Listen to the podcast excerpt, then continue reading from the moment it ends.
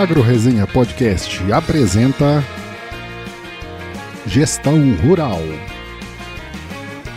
O podcast que facilita o entendimento sobre gestão de fazendas.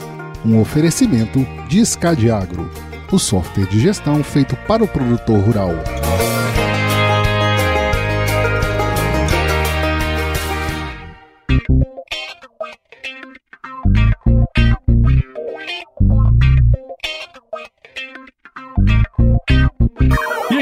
Pessoal, olha só, estamos começando mais um episódio aqui do podcast Gestão Rural, que é esse tema tão importante aí para o nosso agronegócio, né? E novamente aqui com os meus parceiros da Escadiagro. E como você bem sabe, a gente vai compartilhar aqui, além de boas histórias, muito conhecimento sobre gestão de propriedades rurais. Então se prepare que a partir de agora o seu tempo vai passar com muito mais conteúdo. E nesse episódio, como eu falei no mês passado, né? O nosso querido Antônio da Luz está aqui de novo com a gente, Antônio. Seja muito bem-vindo. Ô, Paulo, que, que legal estar tá contigo de novo, com a equipe do, da Escade Agro, com o Gabriel, com o Jonas. Pô, que legal estar de novo aqui com vocês. Prazer todo meu. E aí, Gabriel, Jonas, como é que estão as coisas aí no Rio Grande do Sul, querido, amado? Rio Grande amado, salve, salve. Tá tudo ótimo, graças a Deus. Bom demais. E aí, Jonas? Tamo firme, tamo firme, Paulo. Bom demais. Estamos sobrevivendo tranquilo. Bom, como eu falei né, no mês passado aqui, o Antônio está aqui novamente com a gente e dessa vez nós vamos focar no assunto gestão rural, porque no mês passado nós falamos do coronavírus, né, várias coisas importantes que ele comentou aí com a gente, mas dessa vez nós vamos falar do que o Antônio da Luz realmente gosta de falar, que é gestão rural. Antônio, tem uma pergunta aqui para você que surgiu aí, inclusive veio de você. Queria saber assim, ó. A gente tem aí vários produtores que se destacam e outros que não, assim, não vão nada bem. Mesmo com o mesmo governo, com as mesmas entidades representativas. Como é que explica esse negócio aí, cara? Pois é, Paulo, esse é um tema bastante interessante da gente discutir, porque é, sabe que ao longo desses anos todos, é, sendo economista da Farsul, é, eu sou economista-chefe da Farsul desde 2008, uh, mas estou lá na Farsul, entrei lá como estagiário, depois uh, fui o assessor do assessor, né, aliás, fui o auxiliar do auxiliar, depois fui ser auxiliar do assistente, depois eu fui ser auxiliar do assessor, e assim eu fui subindo até chegar a economista-chefe. Então, né, ao longo desses, desses anos todos, desses 20 anos, eu comecei a me dar conta que muitos produtores iam muito bem. E eu conviv, e terminava convivendo com esses com produtores que iam muito bem. É, produtores que iam bem, eu, eu quero dizer produtores que progrediam, produtores que aumentavam sua área plantada de maneira consciente, uh, enfim, pessoas que iam, uh, iam prosperando ao longo da vida. Mas também uh, eu convivi com muitas pessoas que quebraram e muitos produtores que passaram anos e anos e anos e anos se queixando do seu negócio, produzindo as mesmas coisas, tendo propriedades muitas vezes parecidas, é, às vezes na mesma região, no mesmo município, com as mesmas entidades, que às vezes o pessoal acha que a culpa é da entidade, e com o mesmo governo, com o mesmo regime de chuvas, com o mesmo tudo. Assim, não, então, peraí, só um minutinho. Então não deve ser só o fora da porteira. Tem alguma coisa aí debaixo desse capô que faz a diferença no desempenho do negócio na própria faculdade de economia, depois do meu mestrado, em particular no meu mestrado, mais do que no doutorado, eu, eu estudei muito essa parte gerencial do negócio. E eu comecei a me dar conta que, de maneira intuitiva ou não, uh, os produtores que davam certos, que progrediam, eles tinham um processo de gestão muito forte. Ou seja, eles tomavam decisões que quando a gente olhava lá na teoria econômica, era exatamente o que a teoria econômica estava mandando fazer, o cara fazia. É, se ele aprendeu isso com alguém, se ele aprendeu sozinho, se ele estudou, o que importa? O que importa é que o cara tomava decisões objetivas. E aí a gente começa a ver que gestão faz sentido, gestão faz a diferença. Uh, e há N razões, e hoje nesse podcast aqui nós vamos uh, elencar várias, uh, inclusive vamos dar dicas para os produtores, é, do que, que eles têm que, no mínimo, olhar, né? Agora, eu não tenho dúvida, não tenho a menor dúvida, Paulo, que o grande desafio dos produtores que estão produzindo é, hoje, produtores do século XXI, não é bater recorde de produtividade. Eu não estou dizendo que isso não é importante, ok? Eu não estou dizendo que aumentar a tecnologia, não estou dizendo que é, ampliar e melhorar os seus processos, é, isso seja ruim. Eu não estou dizendo isso. O que eu estou dizendo é que o que vai diferenciar os produtores daqui para frente são aqueles que vão, que são capazes de fazer todas essas coisas de maneira eficiente do ponto de vista econômico. É, e é impossível você fazer as coisas do ponto de vista econômico bem feitas se você não tiver um bom processo de gestão. É impossível. É impossível tomar boas decisões gerenciais sem uma boa gestão. E os produtores que não se atentarem para a gestão, Uh, uh, eu imagino que eles vão passar por muitas dificuldades e aos poucos eles vão ir desaparecendo. É, não, isso aí sem dúvida, né, cara? A gente tem batido bastante nessa tecla aí desde o primeiro podcast que a gente fez aqui sobre gestão rural, né? Que é, não tem mais jeito, né? Esse negócio de tomar decisão baseado no vento não dá certo mais, né? Já faz muito tempo já que não dá certo. E você comentou num negócio muito interessante aí, Antônio. Produtividade, bater recordes de produtividade não vai necessariamente trazer lucratividade para o cara, né? E muitas vezes a gente vê muitos produtores tendo um crescimento muito rápido, né? E isso às vezes dá até entender que eles estão indo muito bem, se destacando no meio da multidão, né? Inclusive as empresas pegam esses caras, colocam no outdoor, né? Falando que eles fazem grandes produtividades e tal, né? Só que acontece que você falou, né? Muitos deles acabam quebrando aí no meio do caminho. O que, que explica esse processo aí dessa turma? Uh, Paulo, assim, uma coisa que uh, as pessoas precisam entender, tá? E aí entrando já na parte mais, eu diria, teórica e técnica da coisa, uh, em primeiro lugar, a gente tem que entender o seguinte: nós vivemos um tempo diferente do tempo dos nossos pais. Ponto número um. No, no, século XX, se nós pegarmos os produtores rurais, tá? Aqui eles começaram a produzir os primeiros, lá nas margens do Nilo, lá na Mesopotâmia. Se nós pegarmos aquela produção e compararmos com a safra de 1900, é, se passou mais de dois mil anos. Só que as mudanças entre aqueles produtores lá é, é do Império Romano, de antes de Cristo, lá da Idade Média, para os produtores do início do século XX, as diferenças eram mínimas. Mínimas. O, o, o mundo, a agricultura não progrediu quase nada em mais de dois mil anos. Uhum. Só que no século XX, nós simplesmente explodimos em termos tecnológicos. Uh, ali nos anos 50, começou lá o processo da Revolução Verde, etc. Uh, ah, e aí, com, naquela esteira, muita tecnologia foi começando uh, a ser gerada. Aí o pessoal, antes disso, né, antes da década de 50, já começou a usar um trator aqui, um trator ali, substituir uma junta de bois, um negócio, ou seja, começou a mudar os processos de produtividade. Aí, ao longo do século XX, a gente começa a, a, dispensar a mão de obra, né? dispensar não, a mão de obra começa a ser atraída pela indústria e tal, e a gente começa a ficar sem gente para trabalhar, começa a ter problemas e aí começa a mecanizar, né? como uma resposta à falta de mão de obra. E aí a gente começa a botar fertilizante, aí a gente começa a botar produtos químicos, aí a gente começa a melhorar as nossas sementes, e essas coisas todas aconteceram no século XX. O século XX foi o, foi o século em que os produtores saíram de um modo de produção é, muito semelhante lá, aqueles lá antes de Cristo, para algo é, como a gente tem hoje. É, é, quando a gente olhando pela nossa idade, né, pelo nosso tempo de vida, parece muito tempo que essas coisas aconteceram. Mas se nós olharmos isso na linha histórica, isso foi ontem que nós uhum. adotamos essas tecnologias. É, é, aqui na América Latina mesmo, essa coisa foi pegar fogo nos anos 70. Então veja como, como é, tudo é muito novo. Né? É, nos anos 70, aí no centro-oeste, é, praticamente não existia agricultura. E tudo era então, mato. Então, vejam como, é, é, é, vejam como isso tudo é novo. Né?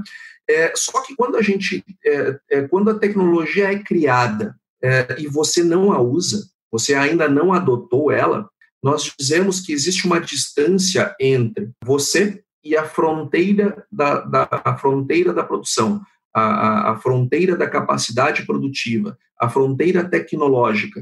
Uh, e quando a gente começa a percorrer o caminho entre a, a, posição onde estamos e a fronteira da tecnologia, o que, que é a fronteira da tecnologia? É usar tudo que existe do ponto de vista tecnológico. Quando eu estou distante da fronteira, qualquer coisa que eu bote no meu processo produtivo, o resultado em termos econômicos, ele costuma ser muito grande. Por exemplo, eu não usava nada certo? Nada, nada. Aí eu resolvo botar, uh, sei lá, 200 quilos de fertilizante por hectare. Poxa, o resultado econômico que eu vou ter de não botar nada para botar 200 quilos de fertilizante vai ser muito grande. É, e se eu botar 300, vai ser maior ainda. E se eu botar químicos, vai ser maior ainda. E se eu botar máquinas, vai ser maior ainda. É, ou seja, eu estou botando coisas que estão lá na fronteira da tecnologia e eu estou tendo um resultado cada vez maior. Isto se chama ganhos crescentes de escala. Ou seja, à medida que eu vou me aproximando da fronteira da, é, da tecnologia, eu vou tendo é, ganhos escalares. Eu vou tendo, eu vou ter, eu vou tendo ganhos crescentes de escala. O problema é que isso não é normal na economia. O normal na economia é a gente produzir em, é, sobre a fronteira da tecnologia, ou seja, eu adotar tudo que existe. E a agricultura brasileira está nesse ponto. Hoje, é, se olhar a agricultura no Brasil, nos Estados Unidos, na Alemanha, na Austrália, na Inglaterra, que diferença a gente tem deles? Nenhuma. Né? E se tiver, é para melhor. Ou seja, nós estamos sobre a fronteira tecnológica. E isso é o normal numa economia. Só que a nossa memória de produtor é diferente. Nossa, a nossa memória é: quanto mais coisas eu vou botando, mais eu vou ganhando. Por quê? Porque foi o que deu certo nos últimos 30, nos últimos 40 anos. O problema é que agora nós estamos sobre a fronteira. E quando nós estamos sobre a fronteira, os ganhos não são é, crescentes de escala, eles são decrescentes de escala, que é o que acontece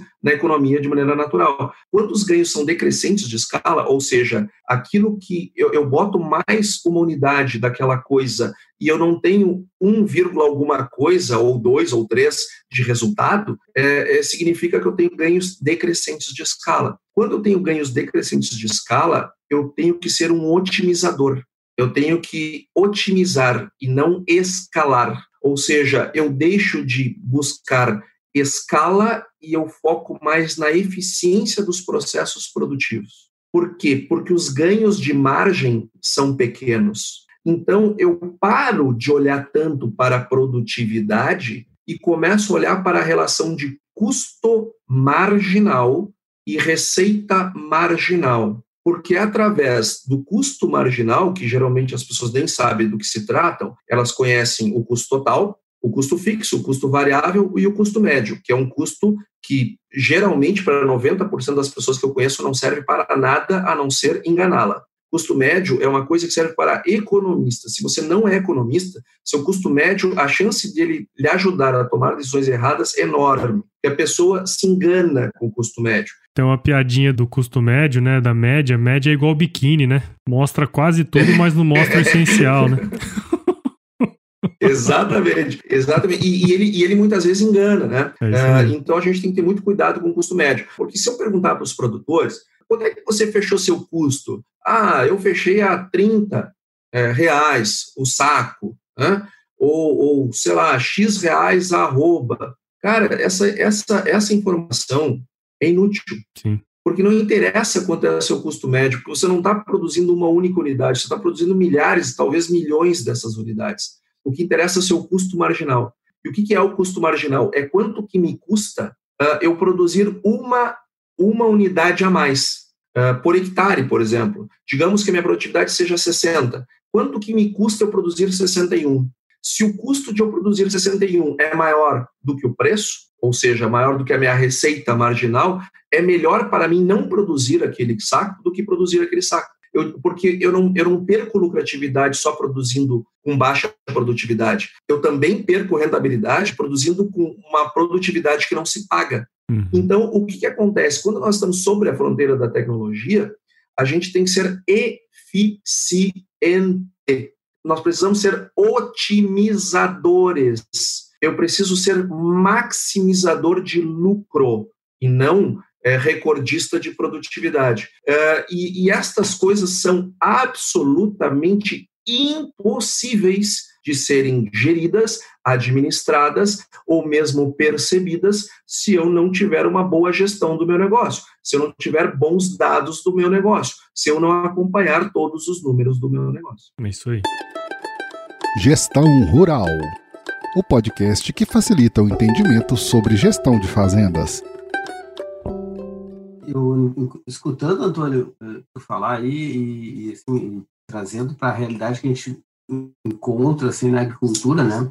que a gente tem uma, normalmente, empresas familiares, né? a gente tem famílias que vão passando é, né, de geração em geração a, a, atividade, e a gente vem dessa cultura de crescer, né, de produtividade, de crescimento e tal. Eu imagino o quanto deve ser difícil é, realmente para o assim, agricultor parar e pensar a respeito disso. Assim, ó, eu não posso produzir 150 porque se eu produzir 150, vai ser pior para mim. Mas eu estou produzindo 100.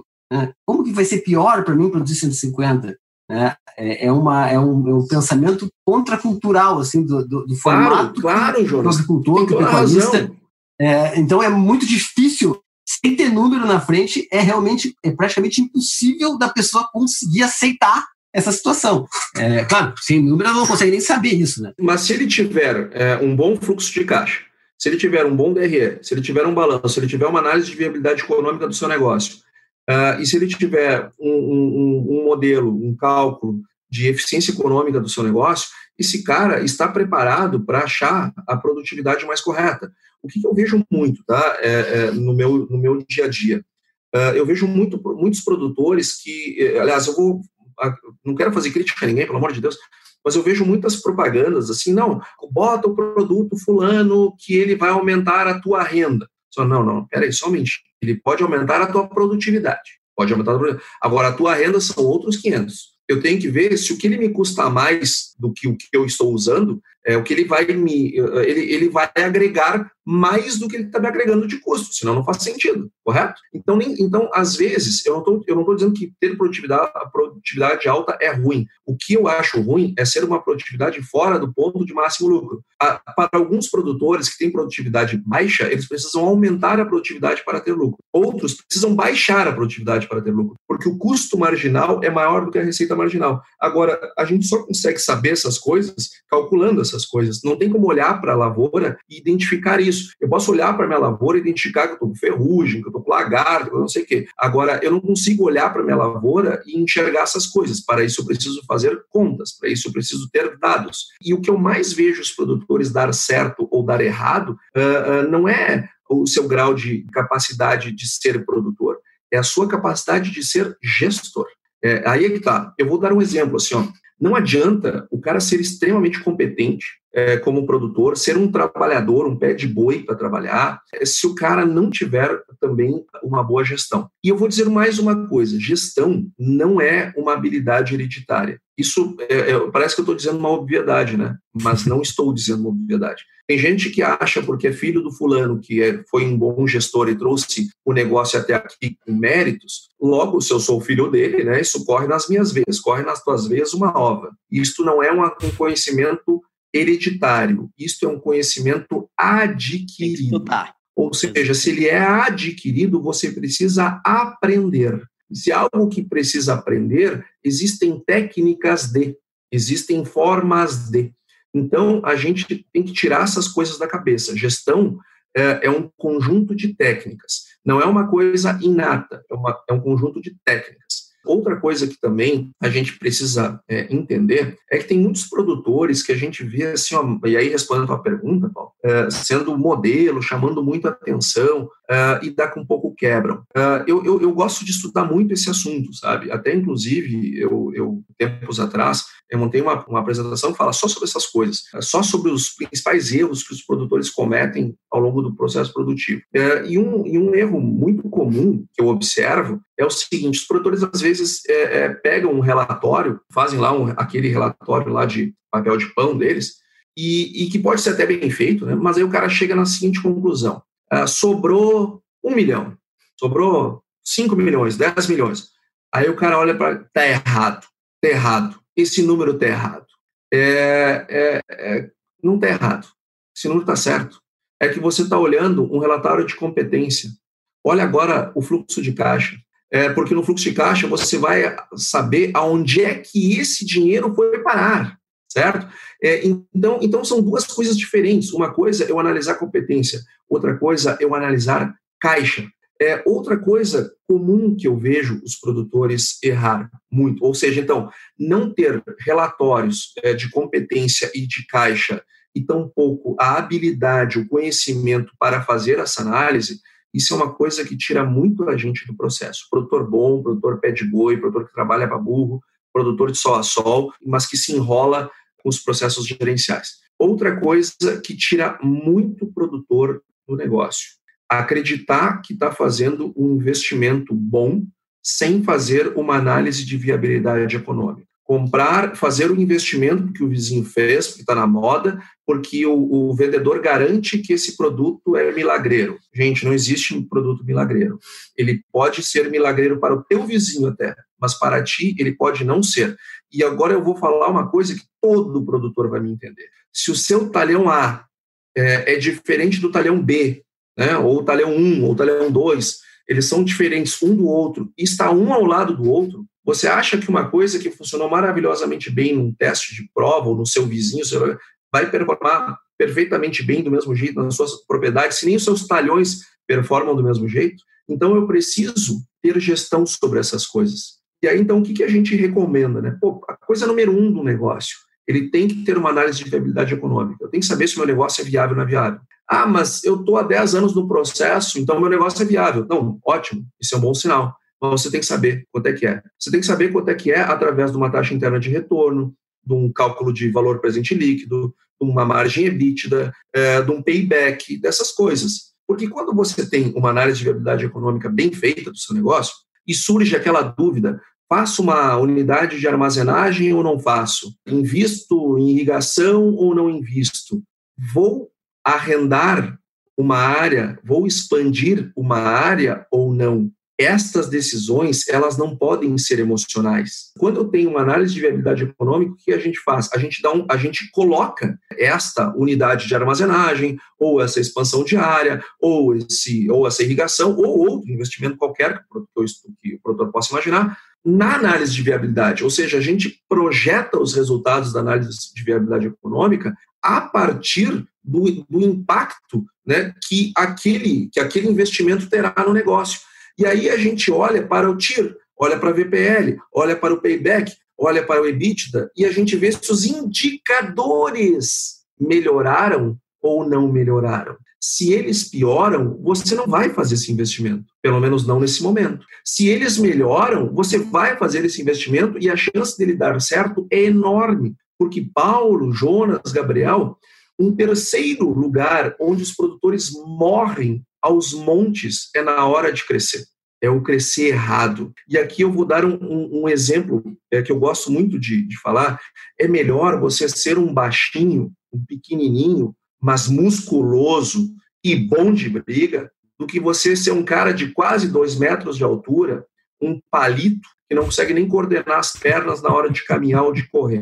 É, é melhor ser baixinho e parrudo do que ser um cara alto, magérrimo e, e, sem nenhuma condição física, não tem nem coordenação motora. Mas, por incrível que pareça, tem muitos produtores que preferem o outro caminho. É, geralmente motivados porque o vizinho fez, né? A gente não pode fazer isso. Crescer é uma coisa muito importante na vida de uma pessoa e na vida de um negócio para ser decidido de maneira emocional. E aí, o que, que eu vejo assim comumente? O cara tem uma safra boa, como esta, que para a maioria de vocês que estão me ouvindo, é uma safra boa. Já para os produtores do Rio Grande do Sul, uma safra péssima. É, mas para a maioria do Brasil, uma safra muito boa, onde a gente tem altas produtividades e altos preços. Sabe o que, que vai acontecer nessa safra boa? Muitas pessoas vão quebrar. É, explica para nós aí, Antônio. Não, parei, Antônio. Agora, agora eu não entendi mais nada. Como muita gente vai quebrar se a produtividade está lá em cima e se os preços estão em níveis recordes? Gente, as decisões que a gente toma em anos bons é o que decide se a gente vai progredir ou se a gente não vai progredir, ou se a gente vai quebrar. Não adianta você estar num ano terrível e não saber o que fazer, porque naquele ano terrível pouco tem o que fazer,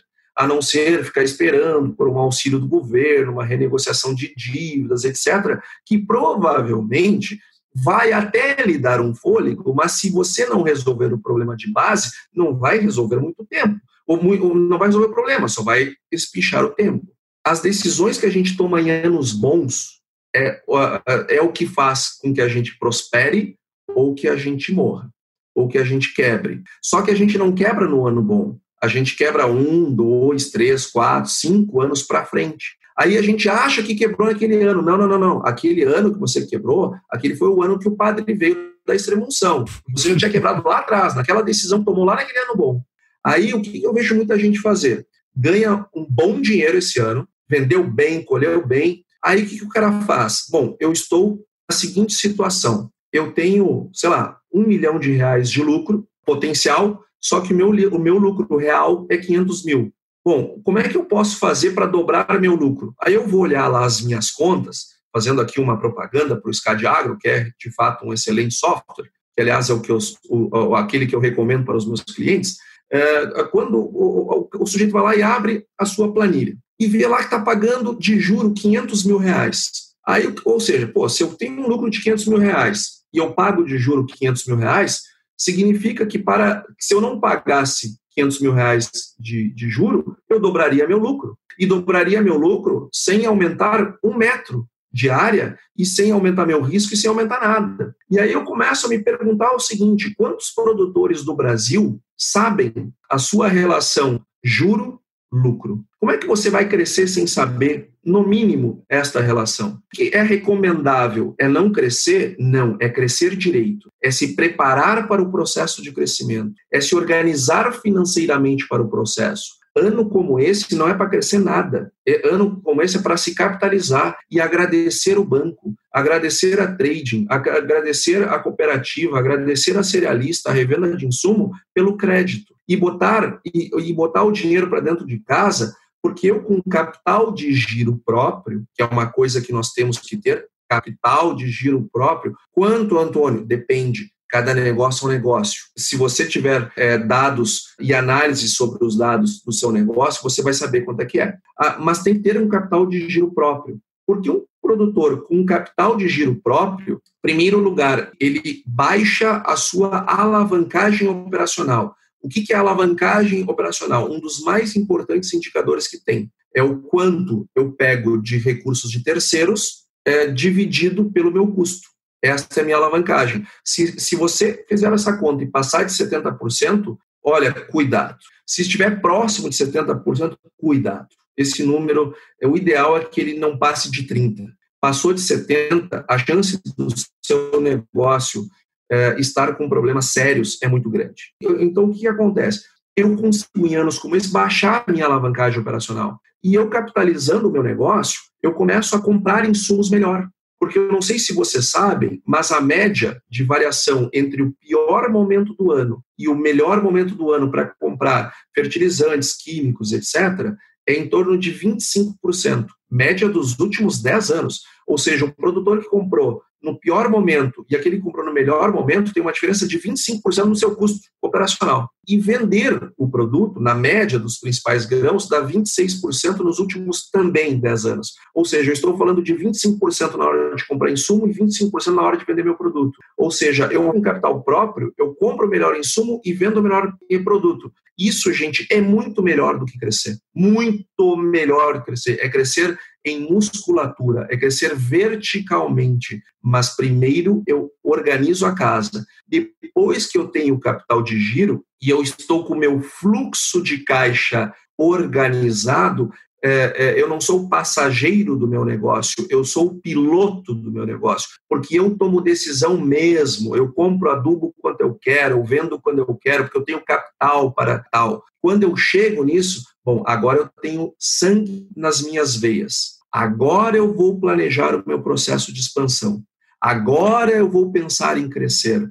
E eu vou crescer com o suor do meu rosto. O que é crescer com o suor do meu rosto? É com o capital que excede o capital de giro, o capital próprio, o capital que faz o fluxo de caixa rodar. Aí eu começo, sigo ganhando, ganhando, ganhando, acumulo, e aí é que eu vou expandir o meu negócio. Só que o produtor que expande desta forma, primeiro organização, primeiro musculatura, primeiro transformar o petróleo em combustível, que é minerar dados, né? Todo mundo sabe, dados é o, são o novo petróleo, são os dados, mas ninguém bota petróleo no carro, né? Tem que transformar em gasolina, tem que transformar em óleo diesel, tem que processar esse, esse, esse petróleo. É, ou seja, minero dados na minha, na minha propriedade e analiso esses dados da maneira correta, é, é, eu, eu estou me preparando para o processo de crescimento.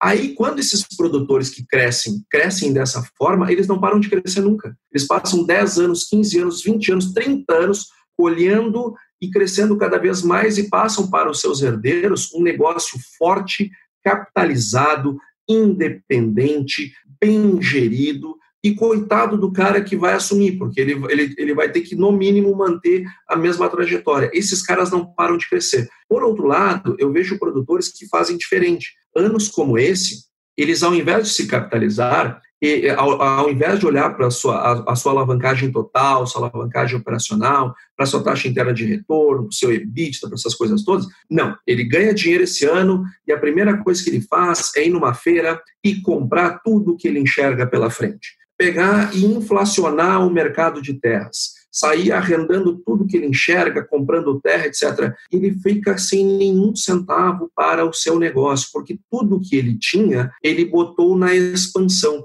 Ele usou o sangue para expandir. Logo, ele está anêmico. Se no ano seguinte, ou dois ou três anos para frente, ele tiver uma safra ruim ou uma crise de preços, esse cara quebra ele quebra porque ele optou no ano bom a expandir e, ao invés de fortalecer o seu lado gerencial, o seu lado econômico-financeiro, ele preferiu a expansão. Se as próximas 10 safras derem certo, bom, show de bola, ele foi um gênio. Agora, se uma der errado, esse cara tem um risco muito grande no seu negócio. Então, estas coisas essas decisões, como vocês podem perceber, não tem nada a ver com lavoura, não tem nada a ver com adubo, com químico, com máquina, se essa marca é melhor que aquela, se aquela semente é isso. Não tem nada a ver. Eu não falei dessas coisas. Eu só estou falando o quanto o processo gerencial pode ser tão importante ao ponto de botar no lixo é, é, o esforço que o produtor faz a duras penas lá na propriedade. Uh, Antônio, te escutando, assim, uh, o quanto essa mudança tecnológica que ele falou lá no início faz mudar todo o jeito de, de pensar o negócio. A velocidade em que o produtor pode quebrar hoje em dia, ela está muito maior do que que estava no passado. Né? Porque se a gente tinha esse, esse, esse espaço de aumento de, de, produtividade e de coloca insumo e retira mais resultado é, no passado, porque a gente não estava ainda em cima dessa fronteira, como ele falou, né? a gente não estava usando toda a tecnologia que existia, agora que a gente está usando, é muito mais fácil acelerar e capotar, né? porque a gente vai estar tá acelerando num terreno que não tem espaço para essa, essa, aceleração. A gente falar em, em, em ter um recurso guardado e tal, sempre foi importante, mas agora ele está mais importante ainda, né? Porque não é mais no ganho de produtividade, é no ganho de, de rentabilidade, é na manutenção desse capital próprio, é de não imobilizar tanto. Jonas, você, você falou um negócio muito importante, muito importante que eu quero até recuperar. E eu tenho, eu vou falar um negócio aqui em cima do, da, do que tu trouxeste, que eu tenho certeza que muitos produtores que estão nos ouvindo vão se identificar. Cara, a coisa que eu mais ouço é o seguinte: olha o que eu fiz nessa propriedade aqui. Isso aqui é uma máquina de produzir é uma máquina. Olha só as minhas lavouras, minhas máquinas, minha tecnologia. Olha que isso aqui é muito melhor do que era no tempo do pai, no tempo da mãe, no tempo do vô, sei lá. Só que eu tenho uma sensação que antes eu ganhava mais dinheiro. Eu tenho a sensação que esse negócio deixava mais. Não é sensação. Cara, se, é, se tu tem esse sentimento, essa sensação, pode ter certeza que essa, essa lucratividade está indo embora em algum cano que está furado. E isso não está na tua lavoura, isso está no teu processo gerencial. Isso é a coisa que eu mais vejo. E eu vejo assim, ó, os produtores, às vezes, o cara chega e quer, sei lá, quer contratar minha empresa. Aí eu vou lá pro cara para tentar, escuta, você tem um software para acessar, eu acessar o Não, eu não tenho. Então, assim, ó, primeiro você contrata um serviço de um software, forma uma base de dados e depois a gente conversa, porque eu não sou guru, eu não tenho como adivinhar as coisas. E, e, só que quando a gente entra para dentro do processo, a gente entra dentro do negócio e a gente é, é, vê a parte dos números, você vê claramente onde é que está sendo drenado o dinheiro. Uh, eu vou dar um outro exemplo. Eu vejo muito produtor dizendo assim, Antônio, é, mas eu, eu tenho lucro, eu estou tendo lucro. É, só que cara, eu não consigo pagar as contas, como é que isso acontece? Cara, essa pergunta, ela é genial. É, e muitos produtores vivem essa situação. É que tem uma coisa que é ter lucro, outra coisa é ter viabilidade econômica. Uma, uma viabilidade econômica, ter lucro é uma condição necessária, mas ela não é uma condição suficiente. Eu preciso ter uma margem de lucro tal que me devolva o capital que eu investi a uma determinada taxa interna de retorno que me dê um payback de no máximo 10 anos. Se não, que é o tempo da depreciação do, do meu investimento. Porque, do contrário, o meu negócio não será viável economicamente. Ou seja, só ter lucro não basta. Eu tenho que ter lucro tal que me dê todos esses indicadores, me mantenha eles no azul, para que eu tenha viabilidade econômica. Um processo de expansão, um, um investimento, todas essas coisas passam por uma checagem se aquilo vai impactar positivamente a, na viabilidade econômica do meu negócio ou não. E o que, eu vejo as pessoas fazerem? Saírem atrás de pacotes tecnológicos, aumentar tecnologia assim barbaramente, é, máquinas sofisticadíssimas, que eu não tenho dúvida que essas tecnologias todas são maravilhosas e podem ajudar muito o produtor. Agora, cada negócio é um negócio. Eu diria mais, cada talhão é um talhão. Logo, cada negócio é um negócio. Eu tenho que ter um pacote, um produto, uma máquina, uma irrigação, uma armazenagem, um processo de expansão que esteja adequada ao meu negócio, ao meu número. E não adianta eu pegar o número do IRGA, do CPEA, do IMEA, é, como meu custo de produção. Não tem que ter o seu custo. Aliás, ter custo de produção só é coisa de produtor que está há 30 anos atrasado. Você tem que ter análise de viabilidade econômica, você tem que ter um painel de indicadores, porque não dá para gerir um negócio que fatura milhões de reais com feeling, isto acabou eu preciso ter um painel. Um painel que eu tenha lá meus graus de alavancagem, meus graus de endividamento, meus graus de lucratividade, eu preciso ter balanço, eu preciso ter DRE, eu preciso ter fluxo de caixa e eu preciso analisar essas coisas. Eu preciso analisar essas coisas, porque senão, meu amigo, você pode estar trabalhando muito, suando muito, achando que está fazendo tudo certo, mas na verdade está batendo o recorde de tudo quanto é vendedor. Está todo mundo ganhando dinheiro, menos você. Pensando na questão do produtor de soja, por exemplo, que uh, pensando no produtor de commodity, né? O cara ele produz algo que não é passível de diferenciação de valor no, no produto final. Uh, jogou a soja toda para dentro do silo, é soja igual. Quem define o preço não é ele, é o mercado, né? Ele não tem interferência no preço de venda, ele é o mercado que vai definir essa, esse preço de venda. Então, assim, a melhor estratégia quando o cara está desenvolvendo esse tipo de atividade, é, obviamente, é a redução de custo de produção a partir de a adoção de alta escala produtiva, que é o que a gente tem aí no caso da soja, otimização de maquinário, equipamento, redução de custo com depreciação, é, redução de desperdício com insumo, a partir de, de uso de tecnologia como agricultura de precisão é, e outras estratégias assim. Mas é justamente nesse momento que surge o maior impasse para o produtor.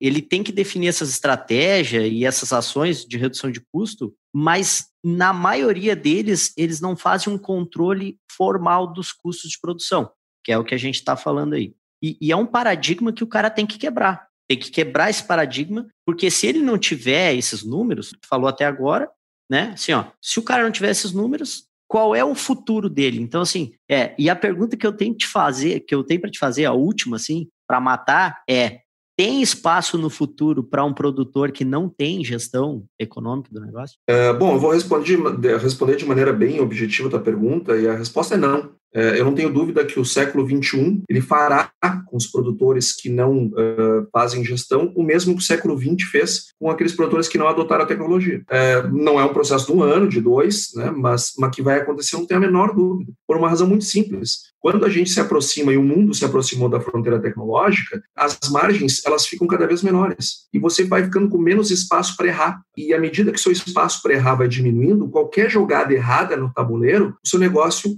pode passar por muita dificuldade e, inclusive, quebrar. Acelera uma coisa errada, né? Acelera uma coisa ruim. Acelera alguma coisa que vai, vai dando errado, tu vai conseguir quebrar mais rápido, né? Exato, você tem que saber o que está fazendo, e esse saber o que está fazendo passa uh, por controle, por ter dados. Eu fico vendo, assim, muitas vezes as pessoas vão na minha palestra, né? Eu vou dar um exemplo aqui, é, um exemplo é, ruim, mas eu acho que, é, triste, né, no sentido de, mas eu acho que serve bem. Às vezes o cara vai lá na minha palestra, lá, vai lá me assistir, me prestigiar, o que eu fico muito feliz e sempre, e sempre é, é, gosto que todos lá estejam. No entanto, uh, o cara vai lá na minha palestra para saber a tendência do mercado. Aí o cara, digamos que eu tenha dito que a tendência do mercado é continuar subindo. Aí, por conta disso, disso, aquilo. Aí o cara diz: bom, então beleza, eu não vou vender o meu produto. O Antônio da Luz esteve aqui, fez uma palestra, eu assisti, eu confio nele e vou segurar meu produto então. Aí esse cara chega em casa e a mulher dele vira para ele: Ó, oh, você viu que chegou esse boleto aqui para pagar? Aí o cara olha um boleto imenso, assim, não, mas pelo amor de Deus, eu não sabia que eu não me lembrava desse de que eu tinha que pagar esse negócio vou ter que vender o produto. Então, não adiantou nada ter ido na minha palestra. Você não tem o mínimo organização do seu fluxo de caixa, percebe? É, é, a mesma coisa que eu vejo no meio urbano, né? O pessoal que está nos ouvindo, tenho certeza que vai, vai lembrar disso. Chega novembro e os bancos começam a fazer propaganda na TV para os empresários. Olha, 13 terceiro está aí, tem aqui um capital de giro do banco fulano para você poder pagar seu, seu, o seu, o seu 10 terceiro. E aí o que, que as pessoas vão lá? Vão lá e pegam aquele dinheiro e pagam uma fortuna para o banco e drenam a sua lucratividade para os bancos. Muito bem. Por que, que o cara pegou aquele dinheiro? Porque ele precisa pagar o 13 terceiro. Mas, gente, desde 1940, a gente sabe que no final do ano tem que pagar o 13 terceiro. Não deu para se programar isso de janeiro a dezembro para não ter que pegar esse dinheiro do banco? A, a, mesmíssima coisa, só que em outros mil outros exemplos, acontece no agro direto. Ou seja, o cara não tem uma boa organização financeira e ele, e ele paga um preço por isso. O nome desse preço se chama juro. E eu gostaria, assim, ó, de deixar para os produtores uma tarefa é para o seu bem, não é para o meu bem, para o seu bem. Abra o seu software, o seu negócio, enfim, os seus dados e calcule tudo o que você pagou ao longo de um ano. Pelo menos esse indicador, tá? Você tem que ter uns 30, mas, mas esse você vai fazer para si próprio. Não é para mim, é para si. Pegue tudo o que você pagou de tarifa bancária, de custos cartoriais, de juros que você pagou, juros que pagou, seguros que você foi obrigado a fazer por conta da, da, da operação de crédito, consórcios que você fez por conta da operação de crédito, que você não queria fazer, você não se acha um sortudo, nem um plano de capitalização, é, e a previdência, e, e, enfim,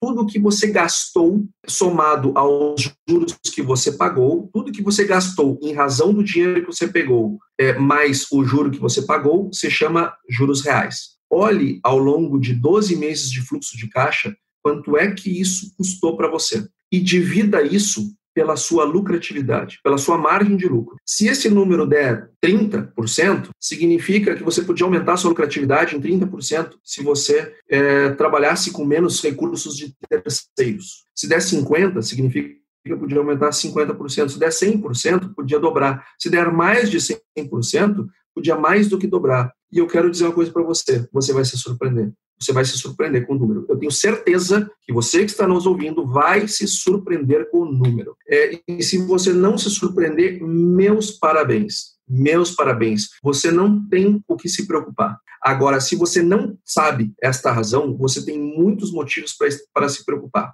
E se esse número deu alto, você já está a meio caminho andado da solução. Você já sabe que tem um problema. Agora tem que tomar decisões para diminuir esta dependência. Porque o que eu vejo no agro, eh, eh, de maneira resumida, é o seguinte: o agro gera muita riqueza, muita, muita, muita, muita riqueza. O produtor gera muito lucro, só que ele fica com pouca riqueza que ele gera e ele fica com pouco lucro que ele gera. Então, assim, ó, não adianta mega produtividades se o lucro não fica para mim. E eu não, eu não vou descobrir essas coisas produzindo melhor. Eu vou descobrir essas coisas e como resolvê-las gerindo melhor. É, e eu só vou gerir melhor se eu tiver dados. Dados confiáveis, organizados, tecnicamente bem feitos. Por exemplo, quem tem os, o sistema Scadiago, por exemplo, isso que o Antônio falou o camarada emite lá o indicador técnico econômico e ele soma lá ó, o que ele tem dentro de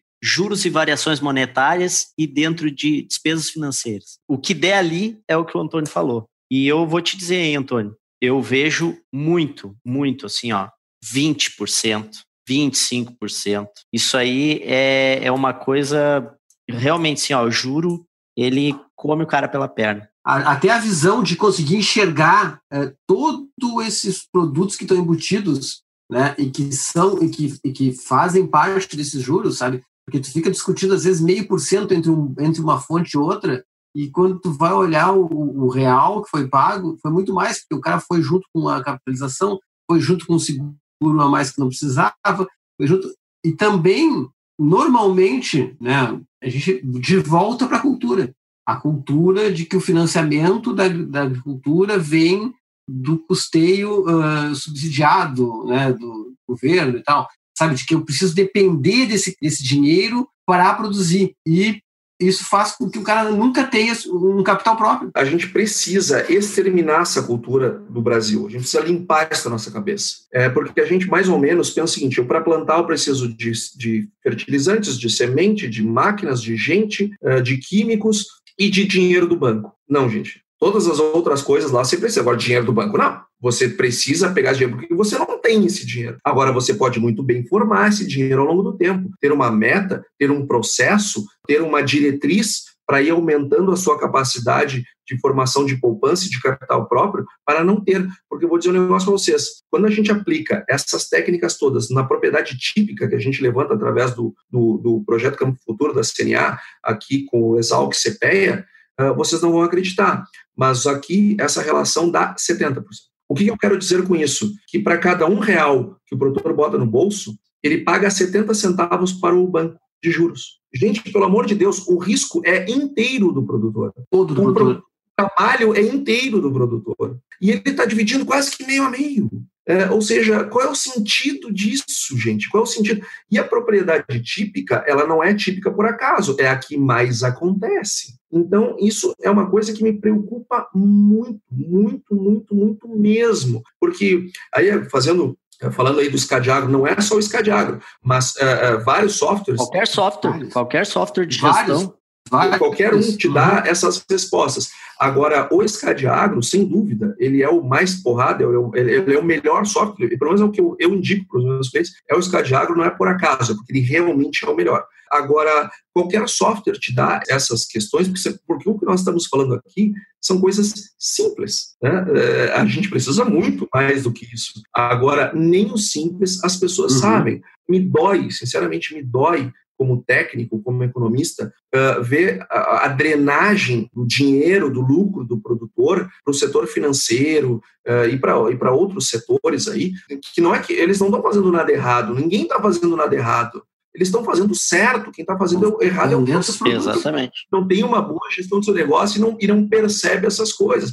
Está lá com a cara uh, uh, enfiada na lavoura, lá no meio do rebanho, que está absolutamente correto, ou quem engorda o boi é o olho do dono, Agora, essa energia que ele bota para os processos produtivos, ele também precisa colocar uh, nos processos gerenciais. Ou colocar alguém lá com essa energia, né, Antônio? Colocar alguém que. É, ou, ou contratar é, esse serviço. Isso. Agora que ele tem que ter, eu não tenho dúvida. Sim, porque ele tem que ter essa informação de uma forma mais fácil. Com certeza. Uhum. É uma pena a gente ter um limite, porque o assunto não tem limite. Não tem limite. Assim, é, a gente pode continuar falando aqui. Cara, é, assim, a gente tem é, várias coisas aparecendo aqui. Tem a, assim, a dificuldade da sucessão, ela surgiu aqui, sabe? Na, na conversa do qual era, o, qual, qual era o cenário que a gente tinha no passado, qual é o cenário que a gente tem agora. Sabe, é muita coisa. Vixe. Então a gente vai precisar conversar com o Antônio mais é, vezes. Vamos ter, que, gente... vamos ter que fazer mais uns episódios aí, Antônio. É vamos ver o que a audiência vai dizer, né? Se o pessoal gostar, quem sabe, né? É verdade. Mas, é, muita gente vai ficar brava, como tu falou, né? Pô, porque tu é chato, né, cara? Mas fica começa, tranquilo, O cara quer Antônio. plantar para produzir mais. Tu vem, não, não planta tanto. O cara quer, sabe, o cara quer comprar a máquina. Não, não compra tanto. Eu não gosto, eu não gosto de ir no meu cardiologista lá, não gosto de ir no cardiologista, porque o cara me diz invariavelmente que eu estou acima do peso, que eu preciso mudar os meus hábitos, fazer uhum. exercícios e tal. E eu não gosto, né? Mas faço, vou lá, eu tenho que fazer, tenho que fazer, beleza.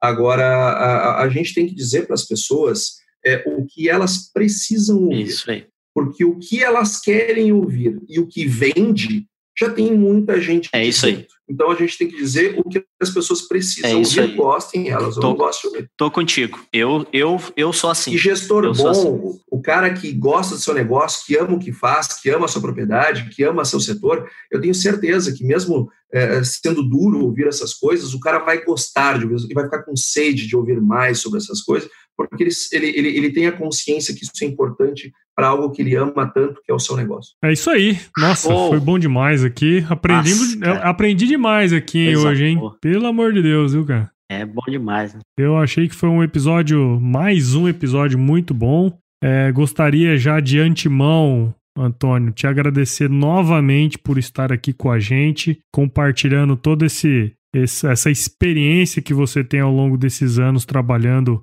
é, na, na Farsul e também, né, com o seu negócio aí junto com os produtores. Eu acho que é, isso aqui vai agregar demais para quem está escutando e muito obrigado e parabéns pelo seu trabalho. Imagina, eu que agradeço, Paulo. Para mim, é, o agro é muito mais do que o meu meio de vida. É um setor que eu realmente eu gosto muito, que eu amo muito, vivo dele e mas também vivo por ele. E, e, e, oportunidades como essa de falar no Agro Resenha, que é um, um, programa maravilhoso, não só os episódios de gestão, todos os episódios são maravilhosos, uh, tem uma grande audiência que nos permite chegar em tantos produtores, levando uma mensagem positiva, uma, levando uma inquietação, levando um assunto, um conteúdo uh, relevante para sua reflexão. Poxa vida, eu fico muito feliz de ter sido convidado para falar desse tema e fico sempre à disposição do Agro Resenha, sempre à tua disposição, Paulo, do Jonas, do Gabriel uh, e de toda, de toda essa grande audiência do Agro Resenha. É isso aí, né? Já dizia o Tejão, né? O poder do incomodado move o incomodado, né?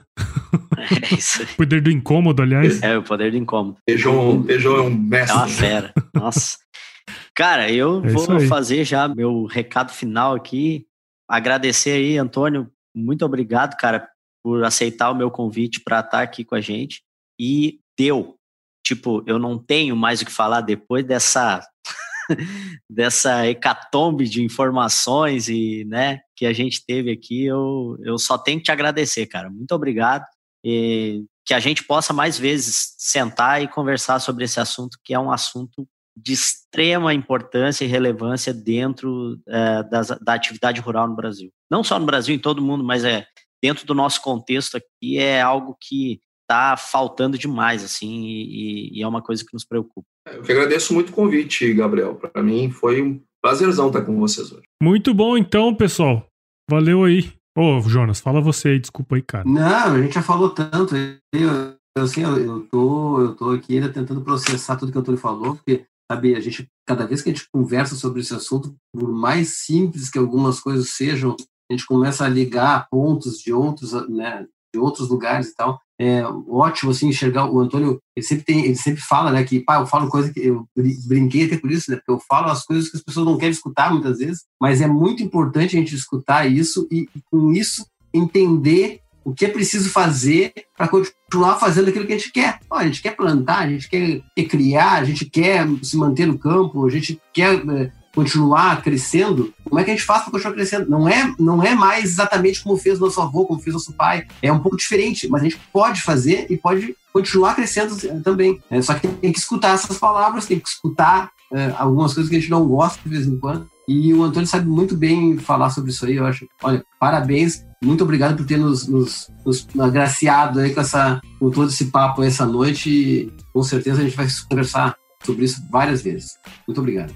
Valeu, Jonas. Prazer meu. Muito bom, então ficamos aqui com mais um episódio do podcast Gestão Rural. Mês que vem tem mais e eu gostaria de agradecer muito a sua audiência. Não deixe de nos seguir lá nas redes sociais. Siga lá o Agro Resenha, siga o, a Escadiagro também, tá lá presente nas redes sociais. E nos vemos no próximo episódio. Um super abraço aí. Tchau, tchau. Se chover, não precisa molhar a horta também, né? Pois é, cara. Eu tô, tu não tá plantando. Ah, estamos tá no vazio quase. Por amor de Deus. Tá faltando alguma tá coisa. Tá no inverno, né, sem vergonha? Tá no inverno, tu não se preocupa. Tu tá no inverno, tu não se preocupa mais com chuva agora, né?